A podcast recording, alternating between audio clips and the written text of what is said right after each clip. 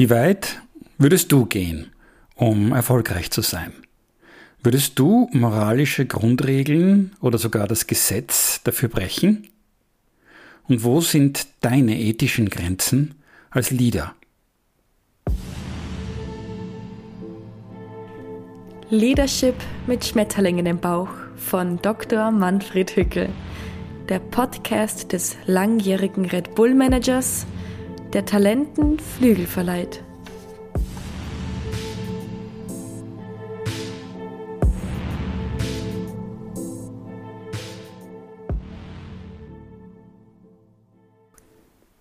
Episode 10 Die Ethik des indischen Elefanten Dir ist sicher aufgefallen, wie wir krampfhaft die deutsche Übersetzung des Wortes Leader vermeiden, um uns von den von einem Führer ausgehenden abscheulichen Verbrechen vor dem und während des Zweiten Weltkriegs zu distanzieren. Tatsächlich ist es so, dass das Instrumentarium eines Leaders, der andere Menschen führt, sowohl für gute wie auch für abgrundtief böse Zwecke eingesetzt werden kann.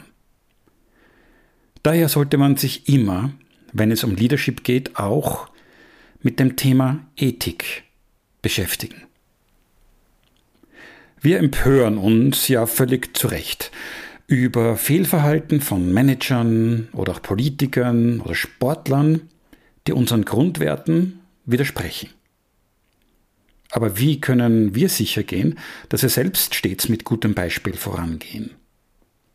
Speziell bei internationalen Tätigkeiten kann man schnell in Situationen geraten, von denen man nicht für möglich gehalten hätte, dass einem selbst einmal so etwas passieren könnte. In meiner Rolle als Global Head of Marketing and Sales verbrachte ich vor etlichen Jahren ein paar intensive Arbeitstage mit einem indischen Geschäftspartner in Mumbai.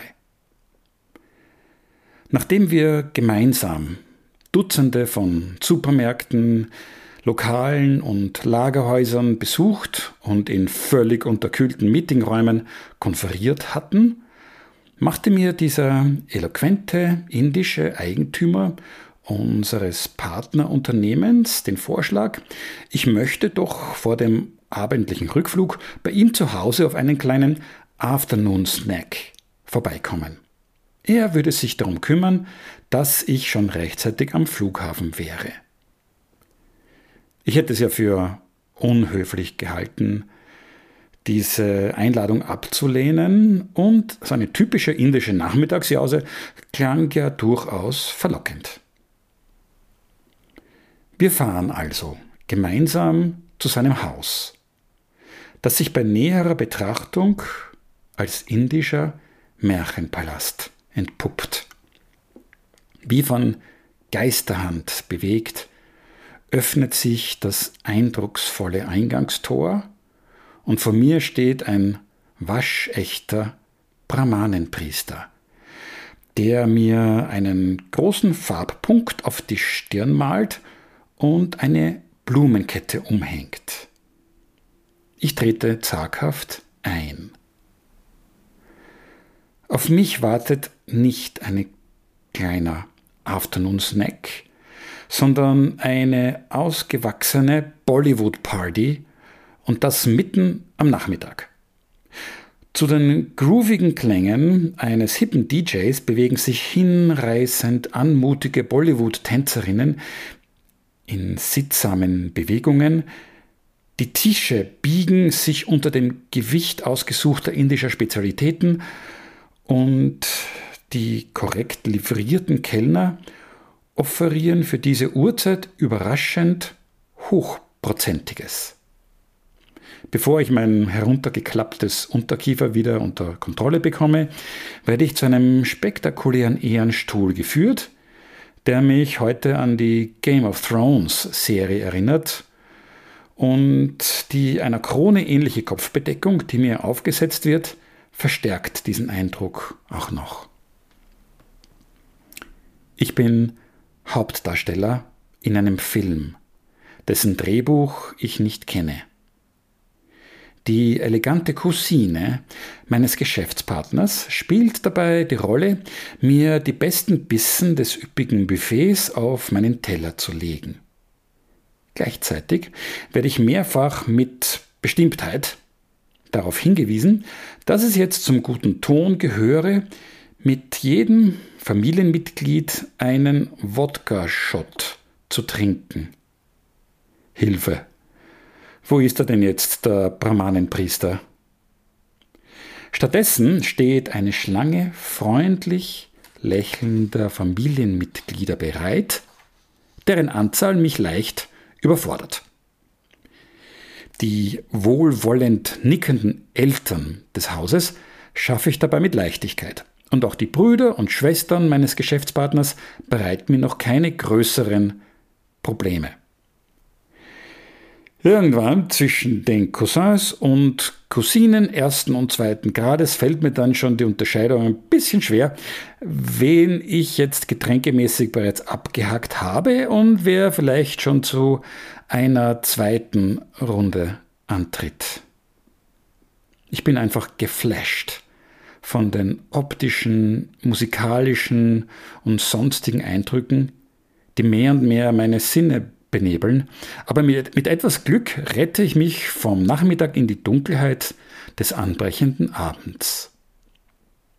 Als Höhepunkt der kleinen Nachmittagsjause steht noch ein Feuerwerk auf dem Programm, dessen Feuerkraft es mit einer Silvesternacht in Wien durchaus aufnehmen kann.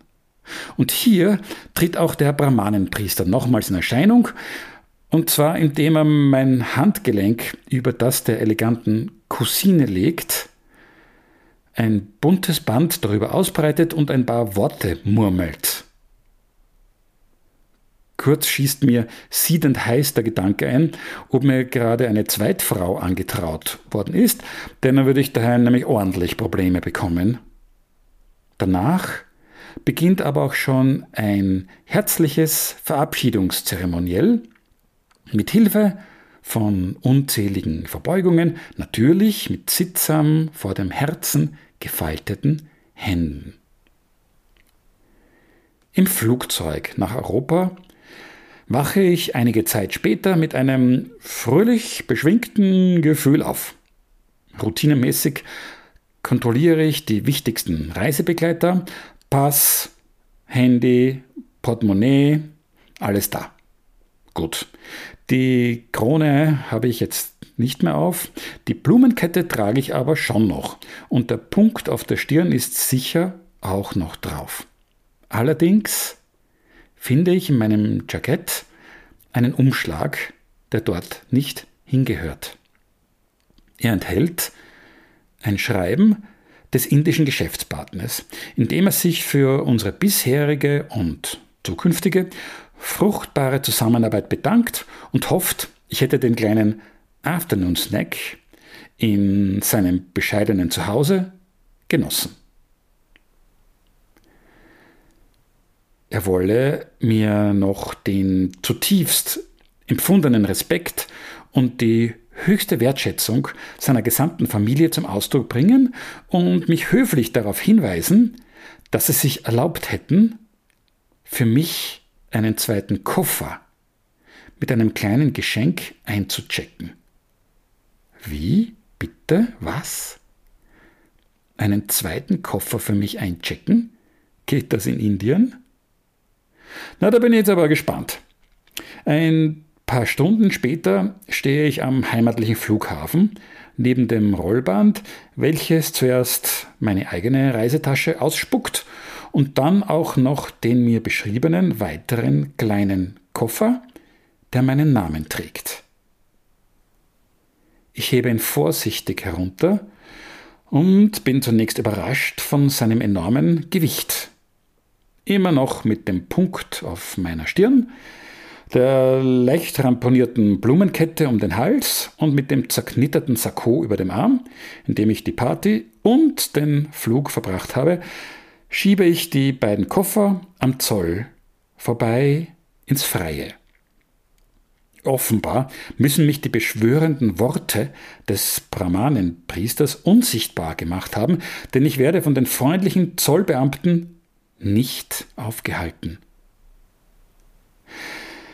Von selber wäre ich in meinem etwas übermüdeten Zustand nicht im entferntesten auf die Idee gekommen, dass in dem Koffer etwas sein könnte, wofür sich der Zoll interessierte. Irgendwie schade, denn ich hätte ja eine ungewöhnliche Geschichte zu erzählen gehabt. Zu Hause angekommen, beichte ich gleich mal die gesamte Geschichte meiner verständnisvollen Ehefrau inklusive des Teils mit der Cousine. Sie wäre ohnehin irgendwie draufgekommen, sie kommt nämlich ohnehin immer auf alles drauf. Gemeinsam machen wir gespannt den schweren Koffer auf. Und mittlerweile plagt mich schon so der Gedanke, ich hätte ja irgendetwas Illegales da drin haben können. Ich könnte auch ungewollt, keine Ahnung, zum Drogenkurier geworden sein. Man weiß ja nie. Nein.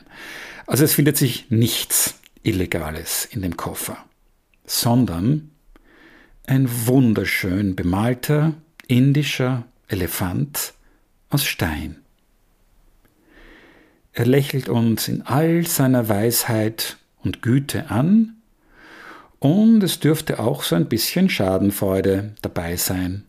Wir verlieben uns sofort, beide in seine Anmut, und er wandert zunächst mal auf die Kommode unseres Schlafzimmers.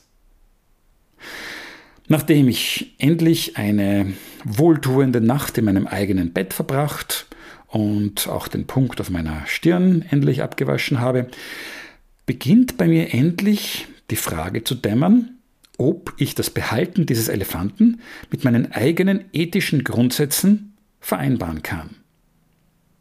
Für ein Zollvergehen ist er wohl nicht wertvoll genug. Aber was ist mit dem Thema Geschenkannahme? Mein erster Arbeitgeber, die Konsumgüterfirma Procter Gamble, hatte mir eine wohltuende Zero Tolerance Policy mit auf den Berufsweg gegeben, wonach man nicht einmal das kleinste Geschenk annehmen durfte, samt dazugehöriger einwandfreier Begründung. Schließlich gibt es auch gesetzliche Rahmenbedingungen dafür, die allerdings von Land zu Land stark abweichen. Trotz des Abschlusses zweier Studien war, die das, war dies das allererste Mal, dass ich mich mit einer ethischen Fragestellung in der Geschäftswelt beschäftigt habe. Dankbar nahm ich diesen ethischen Kompass als Jungmanager an. Nachdem ich im Jänner 1995 dem Ruf einer inneren Stimme zu Red Bull gefolgt war, wo man mit den ersten internationalen Expansionsschritten so beschäftigt war, dass die internen Regeln zum Thema Geschenkannahme noch in der Entwicklung waren, hatte ich meine ehrenvollen Procter Gamble Prinzipien mit übernommen, bis ich damit zum ersten Mal so richtig an die Wand fuhr. Denn ein hochgeschätzter südosteuropäischer Geschäftspartner empfand sich als so respektlos behandelt, als ich ihm sein teures Montblanc Kugelschreiber Geschenk zurückschickte, dass ich mir eine neue, ethisch korrekte Selbstbegrenzung einfallen lassen musste. Ab diesem Tag machte ich potenziellen Geschenkverteilern klar, dass ich mich über ein persönlich ausgesuchtes Buch oder auch Musik freuen würde. Alles andere könnte ich nicht annehmen. Damit kam ich für viele, viele Jahre gut über die Runden bis zum indischen Elefanten. Mein Problem mit dem indischen Elefanten führt mich also als nächstes zu meinem Chef. Nachdem ich ihm den Großteil der Geschichte erzählt habe, den Teil mit den Wodka-Shots lasse ich aber aus, weil ich nicht besonders stolz darauf bin frage ich ihn, ob ich den Elefanten zurückschicken soll. Seine Meinung lautet, dass ich in diesem Fall den Elefanten behalten könne, wenn ich mich dadurch nicht in Geschäftsentscheidungen beeinflussen lasse. Damit ist für mich aber noch immer unklar, ob dies auch meinen eigenen ethischen Grundregeln entspricht. Das Thema Geschenkannahme als ethische Grundsatzfrage lässt sich herrlich mit Studierenden diskutieren, am besten im Anschluss an eine Case Study, in der es darum geht, wie weit man selbst für einen Geschäftserfolg gehen würde. Ich hatte bisher Gelegenheit, mit sicher über 1000 Studenten aus aller Welt an der WU in Wien, an der HSG in St. Gallen oder der HHL in Leipzig dieses Thema zu besprechen und mich mit meiner Elefantenstory bei Ihnen schon auch zu blamieren. Aus diesen Begegnungen habe ich in, wie ich zumindest glaube, signifikanter Klarheit festgestellt, dass es äh, eine Eigenschaft unter den Studierenden gibt, die ihre Einstellung zu ethischen Themen wie Geschenkannahme beeinflusst. Es ist nicht das Geschlecht und schon gar nicht die Herkunft der Studierenden, sondern es ist ihr Alter. Bei den älteren, teils schon berufserfahrenen MBA-Studenten überwiegt die Meinung, man könne ruhig den Elefanten behalten. Wichtig ist, dass er einen nicht bei der richtigen Geschäftsentscheidung beeinflusst. Diese Studenten kann ich damit beruhigen, dass ich einige Zeit nach dem Afternoon Snack die Entscheidung mitgetragen habe, die Zusammenarbeit mit unserem Geschäftspartner in Indien zu beenden.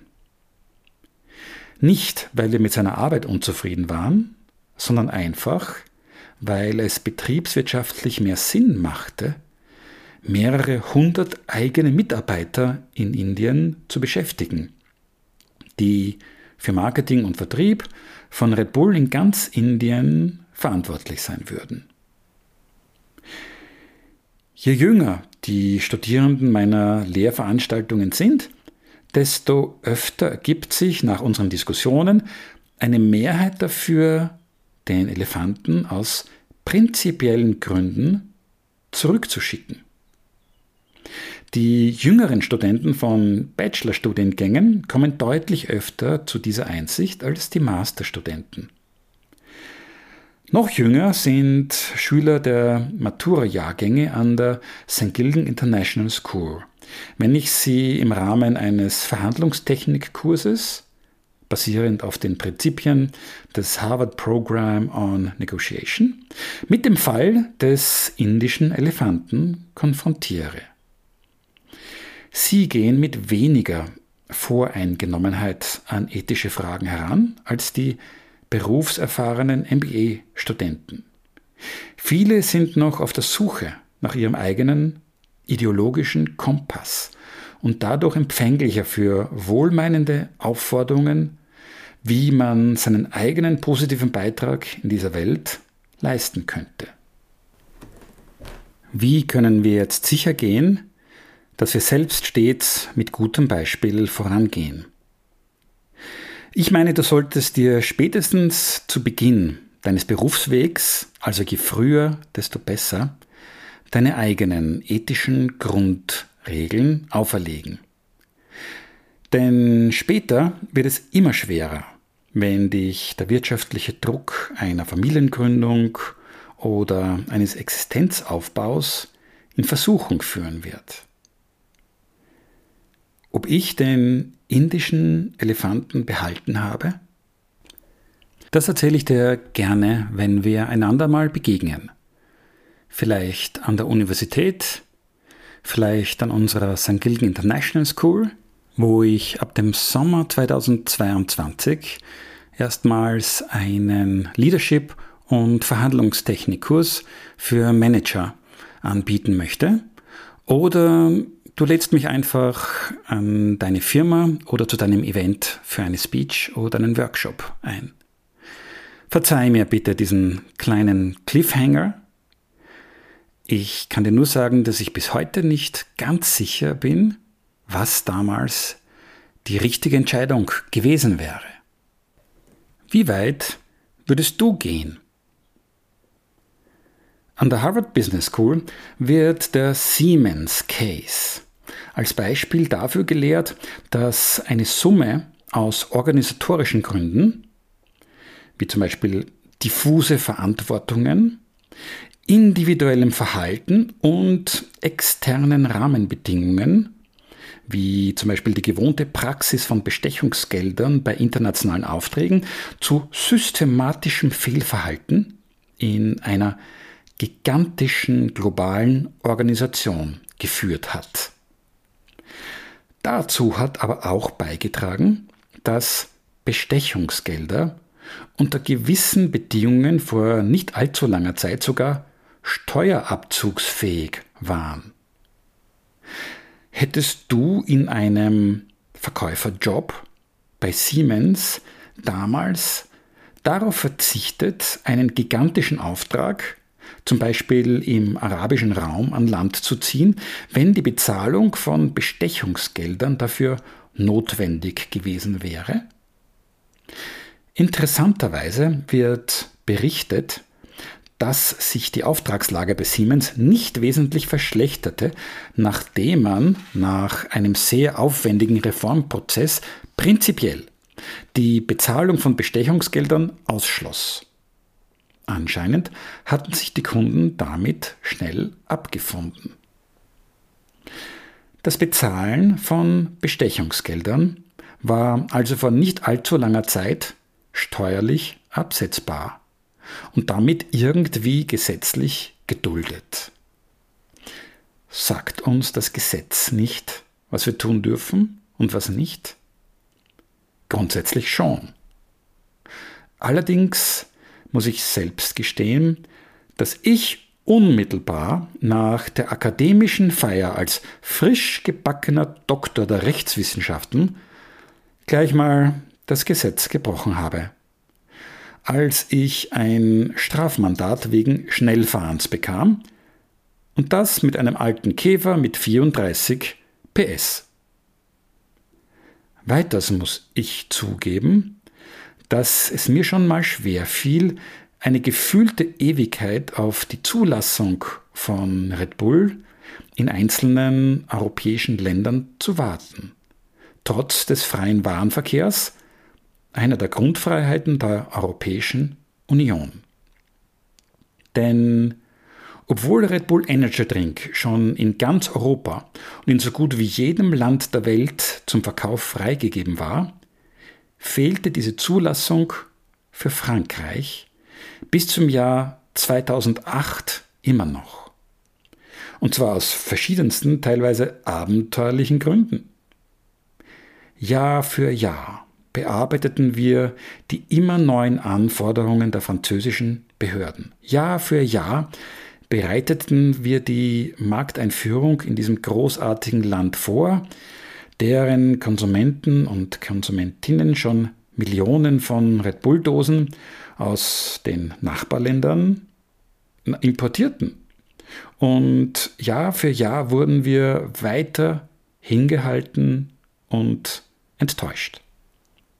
Zur Vorbereitung auf den Markteintritt in Frankreich hatten wir schon Jahre zuvor eine kleine Taskforce aus Mitarbeitern in Österreich, der Schweiz, Monaco und Frankreich gebildet, die neben ihren normalen Jobs auf das Abenteuer der Markteinführung in Frankreich hinarbeiteten.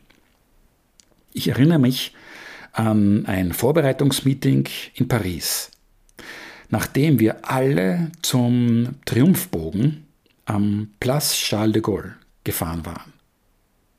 Dort standen wir im strömenden Regen in der Dunkelheit, umgeben vom Straßenlärm der vielspurigen Ringstraße und schworen einander auf folgende Vision ein. Eines Tages würden jede Menge Red Bull Minis, also die Cabrios mit den riesigen Red Bull Dosen auf dem Buckel, genau an dieser Stelle im Kreis fahren. Mit unseren Sampling Girls aus ganz Europa am Lenkrad. Wir schlossen die Augen und stellten uns diese Szene ganz fest vor, bis wir alle beim Gedanken die Schmetterlingsflügel im Bauch spürten und so sehr daran glaubten, dass es eines Tages Wirklichkeit werden musste.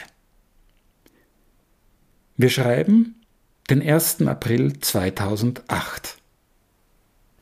Kurz davor hatten wir endlich die schriftliche Autorisierung für den Verkauf und die Vermarktung von Red Bull Energy Drink in Frankreich erhalten. Der Tag beginnt damit, dass der Schweizer Extremsportler Üli Gegenschatz in der Dunkelheit auf den Eiffelturm klettert und im Morgengrauen mit seinem Red Bull Gleitschirm zu einem Basejump abhebt.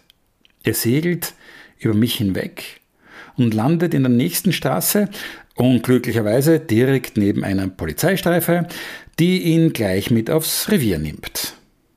Die Bilder von seinem Sprung sind allerdings im Kasten und werden an internationale TV-Stationen verteilt. Später erfahren wir, dass Uli von der Pariser Polizei sehr höflich behandelt und schnell wieder auf freien Fuß gesetzt worden ist.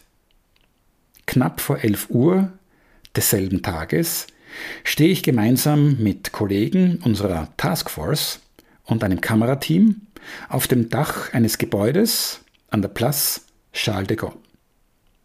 Vor uns glänzt der Arc de Triomphe, der Triumphbogen in der Vormittagssonne.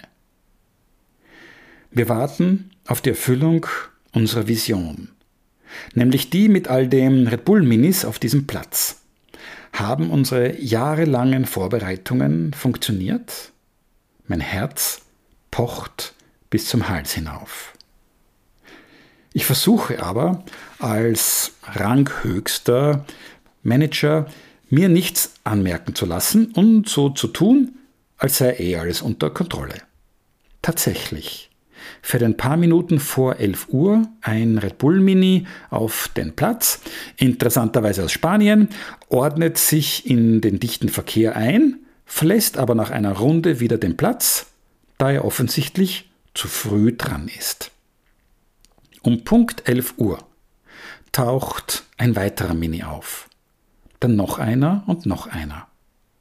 Aus den Avenues die sternförmig auf den Place Charles de Gaulle führen, strömen mehr und mehr Red Bull Minis.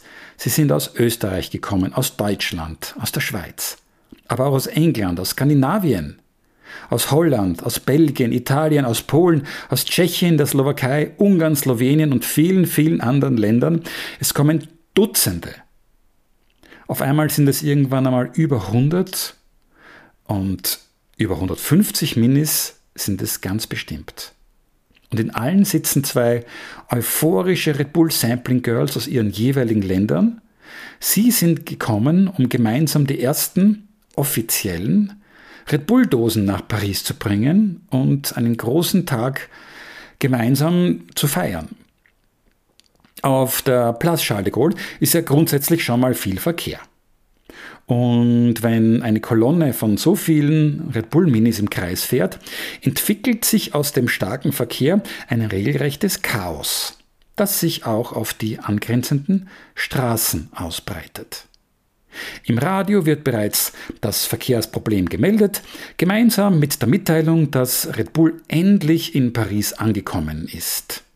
Die Polizei kommt, um für Ordnung zu sorgen.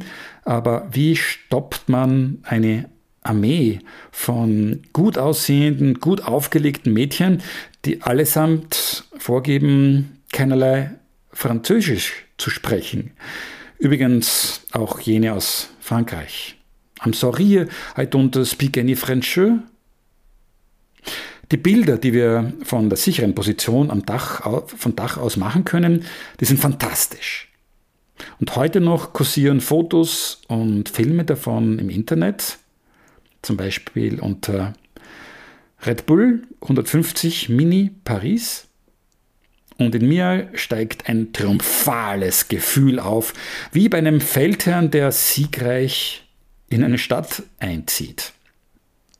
Was wir hier erleben, ist noch wesentlich spektakulärer, als wir es uns vorgestellt haben. Und wir verfolgen mit einem euphorischen Hochgefühl, wie der Verkehr unter uns langsam zum Erliegen kommt. Die Nachrichten über diese Aktion verbreiten sich schnell über Paris, den Rest von Frankreich, nach Europa und bis in die USA. Ich fange schon an, über die Auswirkungen auf die Bekanntheit von Red Bull in Frankreich zu spekulieren und darüber, wie wir diesen Abend noch gemeinsam feiern werden, bis plötzlich die gesamte Szenerie einzufrieren scheint. Armeefahrzeuge rücken an und wir sehen schwere Waffen. So. Jetzt ist der Zeitpunkt für einen geordneten Rückzug gekommen und zwar ganz schnell. Wir versuchen verzweifelt alle Minis anzufunken, sie sollten um Himmels willen sofort verschwinden, was nicht ganz einfach in diesem Verkehrschaos ist.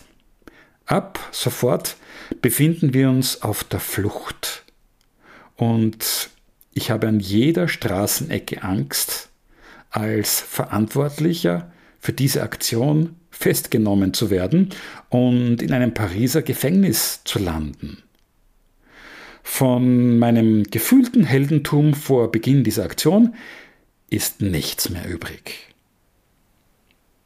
Was wir nicht mehr direkt mitbekommen, ist die darauf folgende Verfolgungsjagd mit offiziellen Polizeifahrzeugen auf der einen Seite und inoffiziellen Red Bull-Fahrzeugen auf der anderen. Etwa die Hälfte unserer Minis samt Besatzung wird geschnappt und die Fahrzeuge müssen sich auf den Champs-Élysées aufreihen. Als nächstes folgt der Auftritt unseres furchtlosen Pariser Anwalts Alain auf seinem Motorscooter, der mit den Polizisten zu verhandeln beginnt. Nach einer Weile steigt er auf eine Bank und spricht zu den Mädchen. You must promise me now that you will no longer drive in convoy. Yeah, and then? And then you are released. Die Mädchen kreischen vor Freude auf, umarmen die Polizisten, machen Selfies mit ihnen, geben ihnen Red Bull-Dosen zum Probieren und fahren einfach weg, um sich auf eine spektakuläre Party am Abend vorzubereiten. Bis heute sind alle, die damals dabei gewesen sind, mächtig stolz auf diesen Tag in Paris. Und die französische Red Bull-Organisation feierte den, den Jahrestag am 1. April noch viele Jahre danach. Was aber wäre, wenn die Sache nicht so gut ausgegangen wäre? Wenn es eine Verletzung gegeben hätte oder Schlimmeres? Unser lieber Freund und Red Bull-Sportler Willi Gegenschatz machte ein paar Jahre später bei einer Veranstaltung in Zürich einen angemeldeten legalen Basejump von einem Gebäude. Sein Schirm öffnete sich nicht richtig, er landete mit viel zu hoher Geschwindigkeit und zog sich tödliche Verletzungen zu. Das Unvorstellbare war eingetroffen. Gerade der liebenswerte, bescheidene Öli den jeder von uns seit Jahren kannte, der jeden Sprung akribisch vorbereitete und nichts den Zufall überließ. Er hatte keinerlei Druck vom Veranstalter springen zu müssen, es war seine Entscheidung. Aber natürlich spürten wir diese unfassbare Trauer und die große Last der Verantwortung speziell gegenüber seinen Hinterbliebenen. Die Stimmung der Schweizer Medien, die grundsätzlich Red Bull gegenüber immer eher wohlgesonnen gegenübergestanden sind, schlug schnell um. Da man der Firma den Vorwurf machte, Marketing auf Kosten des Risikos von Athleten zu betreiben. Red Bull-Angestellte erhielten sogar Morddrohungen. Und Demonstrationen wurden vor dem Schweizer Red Bull-Büro angekündigt. Diese Welle des Hasses fand ein schnelles Ende, als die Mutter von Ueli darum bat, einfach in Ruhe trauern zu können. Aber es bleibt ein Vorwurf, wie weit man als Sponsor das Risiko mittragen kann, das Extremsportler mit ihren gewagten Aktionen auf sich nehmen. Jede dieser Aktionen muss allein die Entscheidung des Athleten oder der Athletin sein, nicht des Sponsors. Und der Sponsor hat die Verantwortung, für jede mögliche Verringerung des Risikos zu sorgen. Der Tod von Öle und anderen Extremsportlern hinterlässt ganz großen Schmerz und Fragen, auf die wir keine Antworten haben. Wie würdest du handeln, wenn dein wirtschaftlicher Erfolg von dem Risiko abhängt, das ein anderer eingehen muss? Wo wären deine Grenzen? Magst du dir jetzt mal vielleicht Zeit nehmen, darüber nachzudenken? Und was sagt deine Religion dazu? Ich kann leider nicht beurteilen, ob der Religionsunterricht an unseren Schulen bei der Beantwortung ethischer Fragen helfen kann, da ich als ungetaufter Schüler ohne religiöses Bekenntnis selbst nie einen besucht habe. Es war der Wunsch meines Vaters, der sich aufgrund seiner Kriegserlebnisse vom Glauben abgewandt hatte, dass sich seine Söhne als Erwachsene selbst ihre Religion aussuchen sollten. Erst als ich unmittelbar vor meiner kirchlichen Trauung mit Angelika, die aus dem Heiligen Land Tirol stammt, meine katholische Taufe und Firmung nachholte, Geistreiche Freunde bezeichneten diese Zuteilwerdung von drei heiligen Sakramenten innerhalb eines halben Jahres als Holy Hattrick. Genoss ich privaten Religionsunterricht vom hochgeschätzten Herrn Kaplan in Mondsee. Ich erinnere mich gerne an diese Gespräche. Nicht jedoch konnte ich mich daran erinnern, was man als Firmling zum Herrn Bischof sagen muss, sobald man in der Kirche zur Firmung schreitet. Als ich als einziger Erwachsener hinter der Schlange von jugendlichen Firmlingen, die hintereinander alle dem Bischof etwas ins Ohr flüsterten, dem Hauptaltar der Monteer Basilika langsam immer näher komme, wächst meine Panik wegen dieses Informationsdefizits. Auch mein Pate Tommy kann mir nicht entscheidend weiterhelfen und die Kinder vor uns trau, trauen wir uns irgendwie nicht zu fragen. Als ich schlussendlich als allerletzter Firmling beim Herrn Bischof drankomme und er mir sein geweihtes Haupt zuneigt, fällt mir nichts anderes ein, als das Wort Amen in sein Ohr zu hauchen. Das konnte ja nicht ganz falsch sein. Zum Glück rettet der Herr Kaplan auch in dieser Situation mein Seelenheil und assistiert dem leicht überraschten Bischof mit der Erklärung, er heißt Manfred, bevor auch mir die Firmung zuteil werden kann. Aha, das hätte ich also sagen sollen. Mein eigenes Religionswissen ist also nicht ganz sattelfest wie sehr deine Religion oder dein Glaube dich bei der Wahl deiner ethischen Grenzen beeinflusst, sei dir überlassen. Ein tiefer Glaube ist jedenfalls etwas wirklich Wundervolles, wenn er uns dabei hilft, ein guter Mensch zu sein. Überlege dir bitte jetzt schon gut, welche Werte dir wirklich wichtig sind und wie weit du gehen würdest, um deinen Visionen zum Erfolg zu verhelfen. Deine Firma und auch das Gesetz geben dir in fast allen Fällen ganz klare Grundregeln vor und du brauchst wirklich gute Gründe, wenn du dich mal entscheiden solltest, dagegen zu verstoßen. Für fast noch wichtiger halte ich deine eigenen ethischen Werte.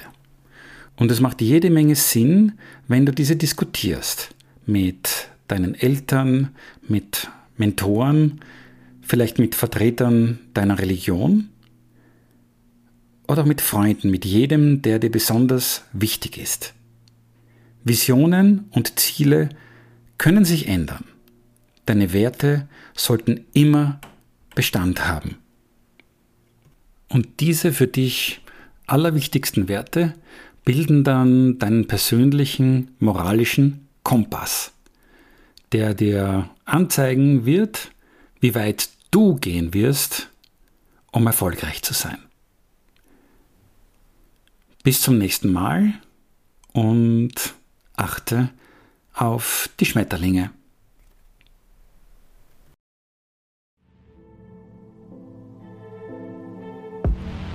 Dieser Podcast basiert auf dem Buch Nur mit Schmetterlingen im Bauch von Dr. Manfred Hückel, dessen Erscheinungstermin im Herbst 2021 geplant ist. Erreichbar ist der Autor unter info at sdgis.at.